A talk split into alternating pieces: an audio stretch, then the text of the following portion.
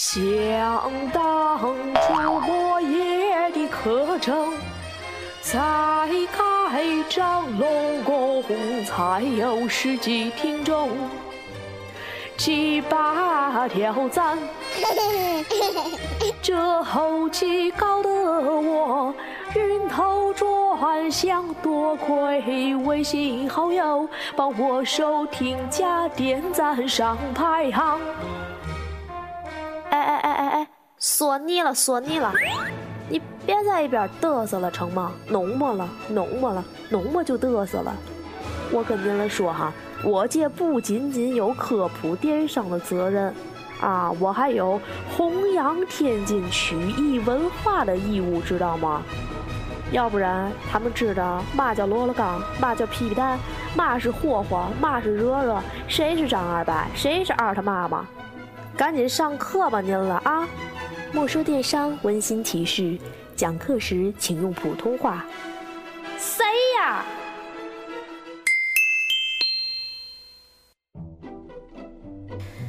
嗨，手机旁亲爱的小伙伴，大家好，我是莫言，欢迎收听今天由联社品牌独家冠名播出的《莫说电商》哈，联社一个最新养生、最新一切安静事物的账号，有没有点花哨的感觉哈？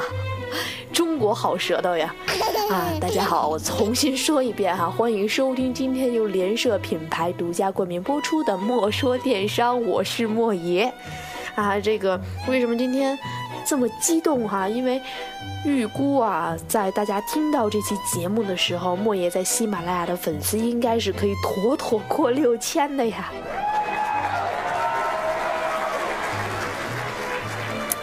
六千啊，呃，还是非常不俗的成绩啊！因为莫说电商真的没有开通几期哈，嗯，也正是因为大家的鼓励与支持，才让莫也能够在喜马拉雅、在荔枝 FM、在这样一些网络电台持续的去更新下去哈，因为。只要是做节目，肯定会有一些负面的声音嘛。但是啊，就是有这么多支持我的正面的声音哈，所以呢，呃，我才要继续努力把节目做好。嗯，首先非常抱歉哈，为什么这么久才更新节目？啊，这次终于比《火影忍者》还慢了哈。因为，呃，最近莫言超衰的，啊，前就在大概在上一周吧，莫言去哪儿参加这个，去哪一个网站参加这种文字的访问，哪一个网站？运营人员他们家宽带就坏，要不就是公司网络坏。然后我去哪一个网站发文章，哪一个网站服务器就崩掉。后来这个喜马拉雅我估计也嫌弃我了哈。然后前两天我发朋友圈说哪里有莫爷哪里就崩服务器。然后喜马拉雅的这个一个官方的人员他就非常嫌弃的说莫爷也在喜马拉雅。于是我我就怕把喜马拉雅的服务器弄崩掉哈。于是就没有更新我的节目。然后呢那。天啊，我突然间想去更新节目嘛，然后录的一期质量还蛮不错的。然后晚上手机就被偷了，我的那期内容啊存在我被偷的手机里面。然后这两天手机偷，这情绪就非常低落嘛。而且我没有我没有通讯工具啦，啊，我这个原先我丢了一个那个 iPhone 五嘛，然后我的这个 iPhone 四，哎，我跟你说，人呢就真的是人比人气死人啊。原来这 iPhone 四啊，我觉得它超卡的，嗯，一上微信也卡，干什么都卡。然后呢？自从我的 iPhone 五丢了之后，哎呀，它是瞬间叫人品大爆发呀，干什么都不卡了呀。然后这个微信也可以上哈，呃，打字也不卡了，呃，非常流畅的。所以莫言，因为我有两个手机号嘛，所以我就又拿回了我的大诺基亚。而且我发现塞班系统居然也支持微信啊，但是我登录不上去。所以说我估计前两天朋友就问我说：“莫言，你失联了？”我可能还要失联一段时间哈。确实是手机掉了之后。那一期节目我觉得非常可惜，啊，所以今天在这里需要重新录一遍。那其实今天我要跟大家分享的呢是上一周在拍带上做的一个专访，叫《微信如何打造电商品牌》。哎，我觉得莫言就是一标题党啊，在这分享里面，啊，为为什么？因为莫言一直在用我们的联社来做案例哈，呃，十足的一个软广啊，容易被骂了。其实啊，呃，莫言在这次访谈里面主要讲的是一个利用微信进行全渠道推广，而不仅仅是利用微信来打造电商品牌。啊，全渠道推广就是，比如说现在大家听到的喜马拉雅，它就属于一个新媒体。那我们今天的这个节目啊，主要就是围绕这个话题展开。首先啊，大家现在一提到微信电商，首先可能会想到两种，有的朋友会想到一些公众账号在卖一些非常有调性的产品，然后有的人会想到朋友圈的代购啊。其实莫言一直没有这个瞧不起代购的意思，因为我觉得莫言很需要他们，真的很需要啊，因为。因为买不起真货，又想装一装啊，所以所以会非常喜欢代购哈。呃，不知道有没有哪些代购的听众会送给莫言一些好东东哈。好了，那我们今天在开始我们这个讨论的主题，如何利用微信来打造电商品牌这个主题之前，我们先来简单的说一下这礼拜电商行业发生的一些事儿啊。因为这这期节目是上周准备的，所以应该是上一礼拜电商行业发生的一些事儿哈。啊，我们知道在电商领域。啊，上一周有两个公司啊，非常牛的上市了，其中一家公司就是某东网，对吧？京东啊，这个在京东的上市发布会上有一个特别有趣的现象，就是刘强东啊，刘总在上面演讲的时候，底下有记者来提问嘛，就有问，哎，奶茶妹妹有没有来呀？然后京东官方说木有来，然后那个记者又问，哎。据说这京东不是按照咱们刘总的初恋来起的名字吗？那那初恋那位什么什么东小姐有没有来啊？然后那个京东官方的回复是。叶木有来，然后这个又问了，那刘总这个上市这么大的一件事儿啊，这个刘总的家人有没有来啊？父母啊？然后刘总又非常失落的，夜幕又来。其实活脱脱的一个，大家把重点都放在刘总的家务事上面了哈，没有太关注这京东上市的事儿。但无论如何哈，所有的新闻报道及媒体稿件都非常。力捧这件事儿哈，称京东是在中国哈继腾讯和百度之后第三大互联网上市公司。第三大，这让阿里情何以堪啊！马总。挺你，你要加油啊！赶紧带着阿里巴巴走上上市的步伐。你看阿里都发展十多年了，还在上市与不上市这边缘徘徊哈。不过这好在也不不也开始 IPO 开始挂牌了嘛，对吧？那这个你看人家聚美优品，这才四年就成功打造了中国互联网行业最年轻的上市公司。这个最年轻，其实有两层含义。一层是说他们的团队非常年轻，另外一层也是说这个公司哈还是比较稚嫩的啊。莫言个人其实是不太认同哈陈欧陈总的这种做事风格这么高调啊，但是毕竟人家已经是上市公司总裁了哈，所以不认同也没办法，所以这个还是祝聚美优品能够越来越好。不过莫言对产品的质量还是持保留态度。好了，那我们下面进入今天的主题哈，我们来讨论如何利用微信品牌来，不对，如何利用微信来打造电商品牌，友情提示一下哈，本期节目哈会用一些用联社整体的推广思路来作为案例。如果大家有认为这是一篇软性广告的话，请直接关掉手机，关掉喜马拉雅，关掉荔枝，关掉 Podcast 哈，这个你们就当一个软广来听吧。首先呢哈。我们现在大家都知道，电商已经进入了品牌时代，对吧？那我们前两期有跟大家分享啊，天猫总裁在讲这个品牌时尚化。那在上上周哈，莫言也有在天下网商的这样的一个对话访谈栏目中，跟很多的卖家交流的关于品牌时尚化的一些理解。那基于我们节目之前已经说了哈，啊，我们就不再去。赘述了。但是莫言同样总结了六大观点。这六大观点呢，呃，为了节约我们节目的时间，大家可以登录拍带网来搜索哈，这个天网对话栏目，或者直接关注莫言公司的微信 t y c x 零二二哈，就是我的公司名字天意智讯零二二。T Y Z X 零二二上面有把这个关于品牌时尚化的六大变化哈，跟大家罗列出出来，所以就不耽误大家时间了。那我们已经知道做品牌在这个时代的重要性了。那今天呢，莫爷其实有转了一篇一个我们公司的这样一个服务，然后莫爷在朋友圈中就说。你不做品牌，其实已经不是啊这个公司倒掉与不倒掉的问题了，而是是你今天倒还是明天倒了。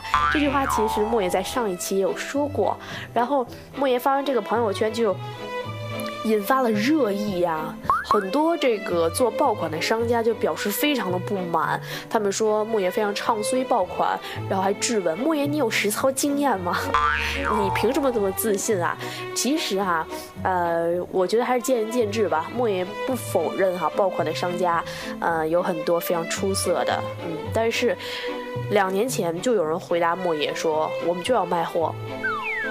因为天猫瞬息万变，我不卖货，嗯，我我去打品牌，我还不知道未来的路怎么样。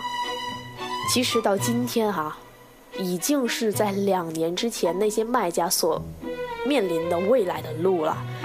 大家想一下，如果你去走爆款的路线，这两年莫言认为也应该很辛苦。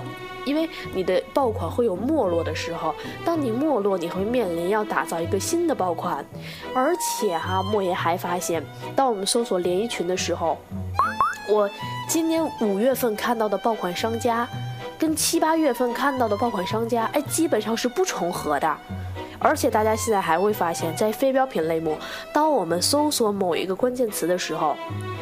它更多的是出现了一些个性化搜索引发的这种小爆款，对吧？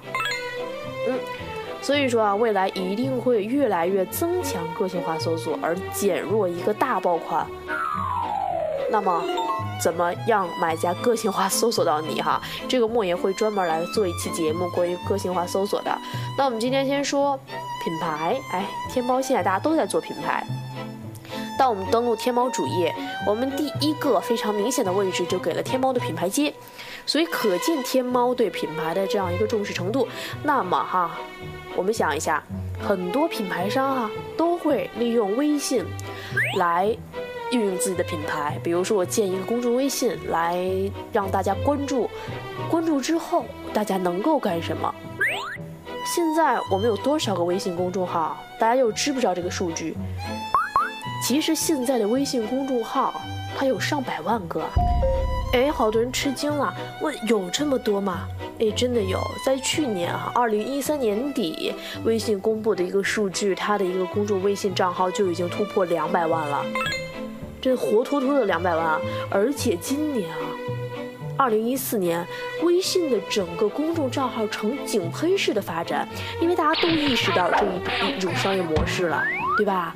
所以说，我们如何在这成千上百万的公众账号中脱颖而出？很多人想，你的账号发布的内容有没有足够吸引这些你的用户关注的用户？哈，这一点非常关键。比如说，今天莫言发现一篇非常好的文章，哎，莫言可能放到自己的公众微信里面。大家想一下，我在什么渠道获取的这篇文章？一定是互联网渠道，或者是其他公众账号。那这样非原创的内容，经过很多公众账号转载，是否有它的意义？那你的顾客又凭什么一定要去关注你的账号？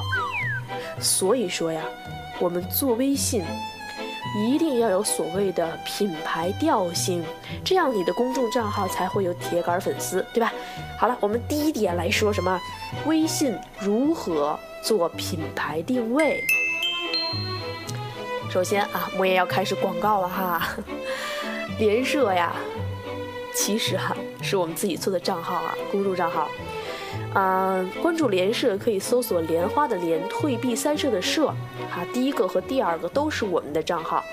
啊，或者是大家可以搜 L O T U S 下划线 S H E 是恶社嘛，或者是 L O T U S 上就是横线哈减号一个小横线，然后 S H E 是恶社，这两个都可以，一个是联社的订阅号，一个是联社的服务账号啊。那联社其实主要传播的呢是一种生活方式，这要从莫爷大学时期的专业说起了。那熟悉莫爷的人都知道啊，莫爷大学是学预防医学专业的。那大家想一下，莫爷来做公司，一定要找到我们的核心竞争力。那我们的核心竞争力其实就是我的医学背景。啊，现在很多老百姓会去关注一些养生的节目，里面站了站了很多专家呀。教授啊，还有这些营养学博士，他们会打着什么？有的是打着一些这个保健品的旗号，大家特别是在电视上看到一些广告，很多药品买回来实际上是一个健字号的产品，它是保健品。那老百姓在缺乏医学知识的时候，我们来如何鉴别这个保健品的真伪？这个很关键啊。所以说呢，我们结合自己的医学背景，联社就从这样一个健康的角度来做切入，因为我们了解关注健康的人群，他希望从哪个领域获取到这方面的知识哈。所以说，联社的整个账号把我们的节目板块分为天然养生、疾病养生和有声电台几个模块，其中呢天然养生涉及到的产品都是我们未来的客户所需要的。而有声电台则是将一些哲学和宗教方面的内容，通过音频的形式来唤起客户的共鸣。啊，大家也可以看莫爷之前的电台所更新的节目，有把有声电台放在呃喜马拉雅和荔枝 FM 还有 Podcast 里面，大家都可以来听到我们联社所传达的这样一个内容，以及它引发的一种形式。这是从内容方面哈。然后联社的品牌实际上它影响的是哪一部分人？大家知道吧？实际上是影响的认同联社的这种生活方式。那联社是什么样的生活方式？它其实是强调一种心灵的健康才能够达到身体的健康，是这样一种生活方式。所以其实联社做的很多内容都是在静心。这里啊，先简单给大家举个例子啊，如果我们一个人去找工作，哎，提到了。啊老板问：“哎，你会干什么呀？”如果这个人说：“哎呀，我我我会扫地，然后那个我扫地扫的特别好。啊，同时我我能做卫生，哎，我擦地擦的也好，然后我还能做网站编辑。啊，我这文字能力非常强，然后我运营能力也很强，我可以做这个网站的运营，同时啊，我这谈业务的能力也特别强，我可以做 BD。大家想一下，这样的人，老板敢雇佣吗？” 肯定不敢啊，因为你多大年纪啊？你有什么工作经验啊？你你什么都会。其实账号也是这样，我们做的内容越大越全，反而涵盖不了非常多的卖家。那我们只能在一个细分领域把它做精做专。所以说，这个就是我们品牌定位其中非常重要一点的人群定位。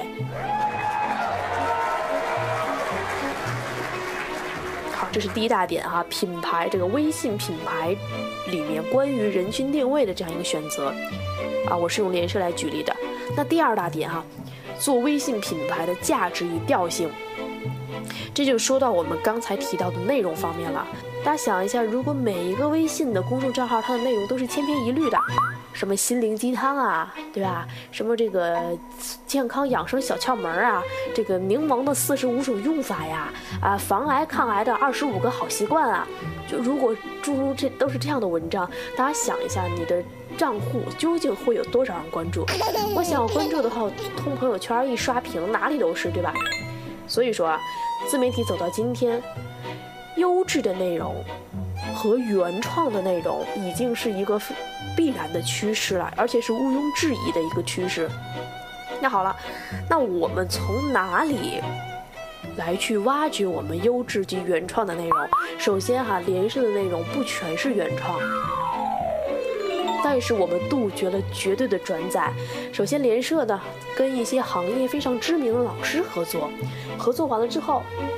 我们去借鉴老师写的在这个领域非常专业的文章，比如说茶叶呀、酵素呀、兰花呀，还有一些香文化呀，他是在这个领域非常专业的老师。那我们把这些老师的文章进行更新之后，这是我们第一个渠道来源。那第二个呢？因为联社要做健康，对吧？所以联社为了保证我们内容的专业性，我们通过一些付费的数据搜索引擎，检索到 SCI 核核心期刊上的一些医学文献，然后我们将医学文献呢翻译成一些嗯这个网友和用户能够理解的白话。不是医学术语，然后这些文章哈，比如说二型糖尿病的一个膳食营养护理，或者是这个新生儿的一个营养膳食搭配，它其实是在 SCI 核心期刊，它的专业度是非常高的，这进一步增加了我们对内容的忠诚。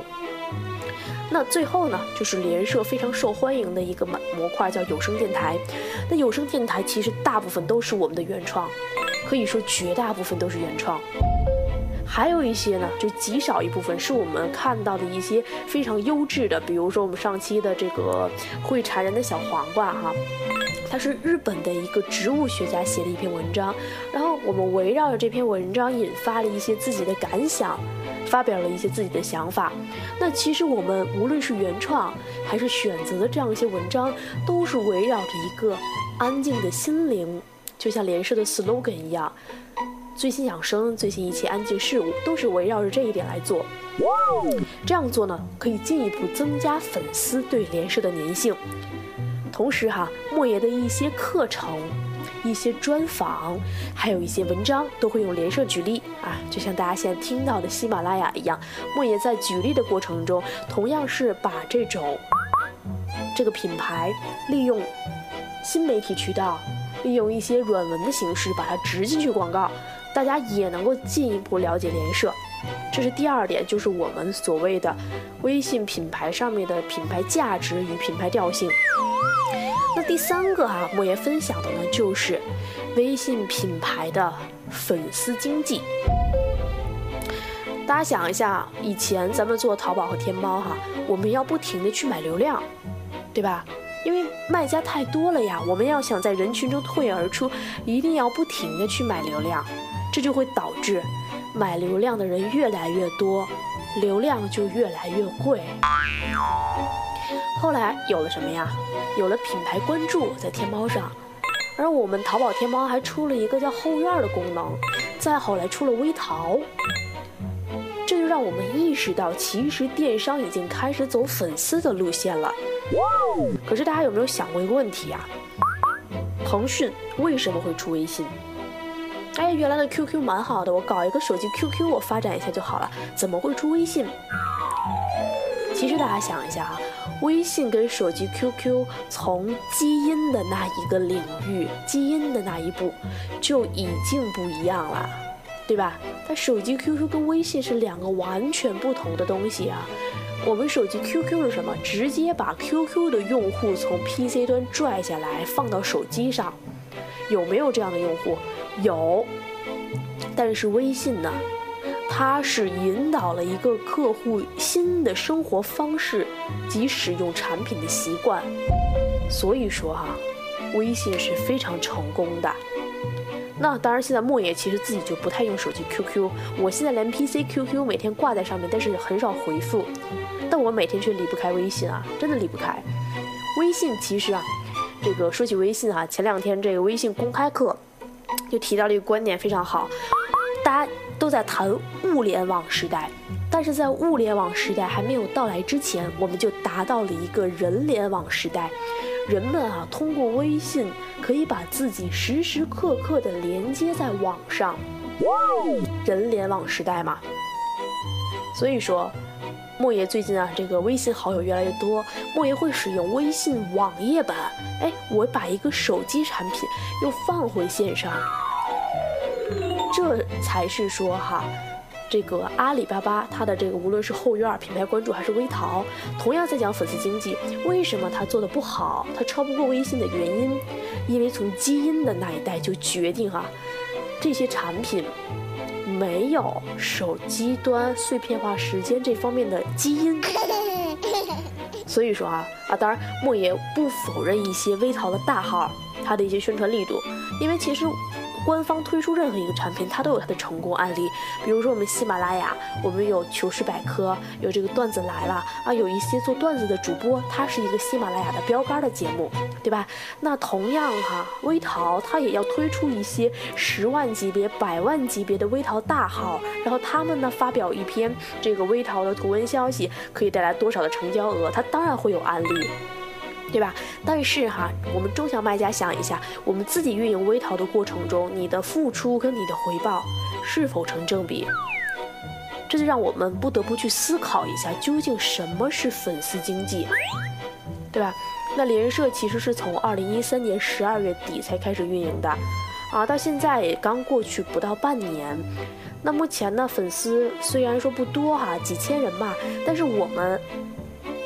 至少有这个一千人去是我们非常忠诚的粉丝哈，当然还有很多是这个人是通过其他渠道听到联社的有声电台，看到我们更新的文章。但是他不知道如何去关注公众账号，所以这一点也是我们未来要重点突出的啊！我们会在各个领域来介绍联社的时候，会带出我们的公众账号。那嗯，好了，在这里广告一下哈，联社的公众账号，莲花的莲，退避三舍的舍，大家可以在公众账号里面搜到，或者是 L O T U S 下划线 S H E L O T U S 横杠 S H E 两个账号都可以。那莫言今天同样会把联社的两个账号放在我们。我们的节目下方哈，如果大家喜欢连社，一定要举手点赞哈，而且要留言跟莫言互动哦。好吧，那最后一点哈，我们刚说这个连连社的粉丝经济啊，一定要培养自己忠诚的粉丝。那最后一点大家会关心了，那微信的粉丝该从哪里来？非常关心这一点哈，大家想一下啊，碎片化时间。自媒体运营、新媒体传播、大数据挖掘这些词汇，是不是大家在这两年会经常参加一些会议的时候听到，或者是在新闻中看到，或者是在网上搜到？它已经充斥了我们每天的生活。那大家想一下，我们刚说了，微信成功把人时刻连在网上。那我们刚说的这些词汇，我再重复一遍哈：碎片化时间、自媒体运营。新媒体传播、大数据挖掘，它们共同的特点是什么？是离不开人这个属性。很多人说不废话吗？难道粉丝不是人，还能是这个其他的小小动物哈？那我们这些人从哪里获取呢？我们是否可以在微信上和微博上呢？啊，这里就要讲的一个全媒体运营的一个概念。大家想一下，我们传统媒体指的是什么？传统媒体包含纸媒、电台、电视媒体及互联网媒体，这是我们定义的传统媒体。但是哈，大家想一下，传统媒体是我们在现在这个环境中跟大家说的，我们四代媒体。但是在文字出现的伊始，报纸。和这种杂志是不是那一个时代的新媒体，对吧？当报纸和杂志盛行之后，电台就是那一个时代的新媒体。所以说，新媒体是一个相对而言的概念。那我们这个时代的新媒体是什么呀？我们互联网普及了，移动互联网就是这个时代的新媒体。我们该如何利用好移动互联网的平台，就是我们微信运营品牌的过程中该考虑的。大家想一下，我们把纸媒搬到网上，叫什么？叫数字刊。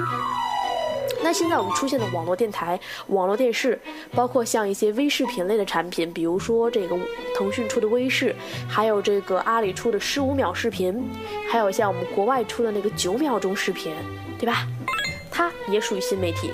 那我们再把音频呢，像莫爷这样传到一些免费的网络电台，比如说苹果 Podcast、喜马拉雅、荔枝、百度乐播、多听这些渠道啊，音频渠道。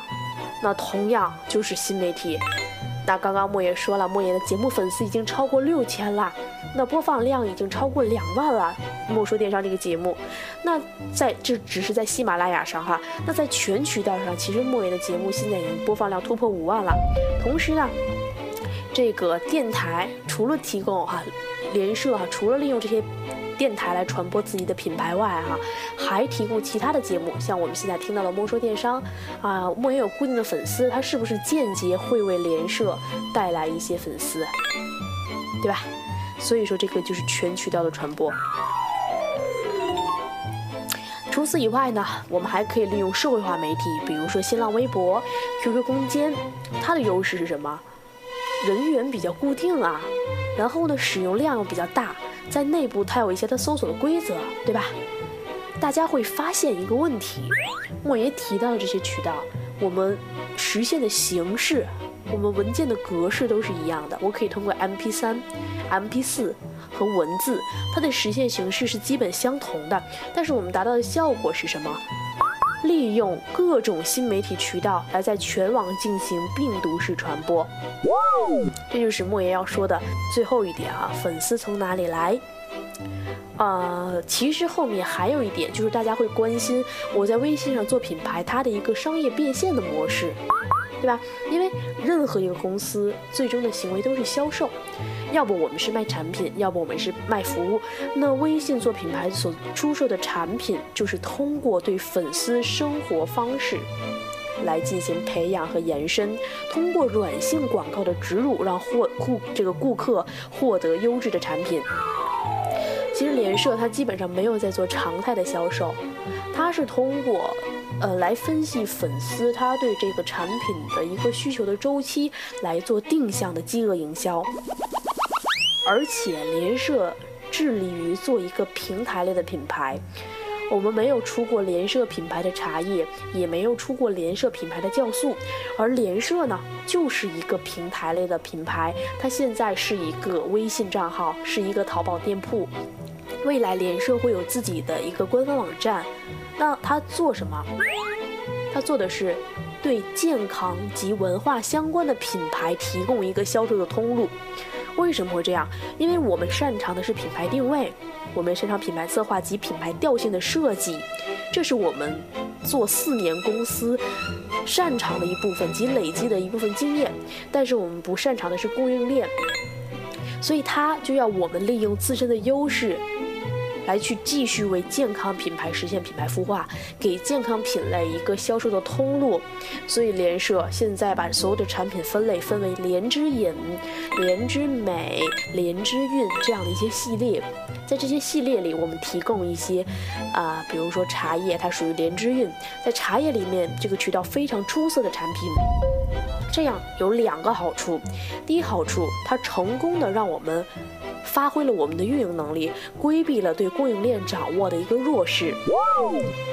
第二个好处是说，我们可以非常容易的对线上的产品进行转型。一个产品走不通，我就可以跳转到另外一条渠道来走，对吧？那我们再结合上一点的饥饿营销，如果这个产品买家不买账，那我们可以适当的放长它的这样一个销售的周期。来让买家对这个产品有更大需求的时候，我们再来推。所以说，这就是联社为什么来做平台类品牌，而不是来做实物品牌的原因。那好，这里就是简单的分享了一下莫言在呃这一期派代网做的诗说的节目。那其实诗说呢有一个很核心的内容就是互动。当时啊。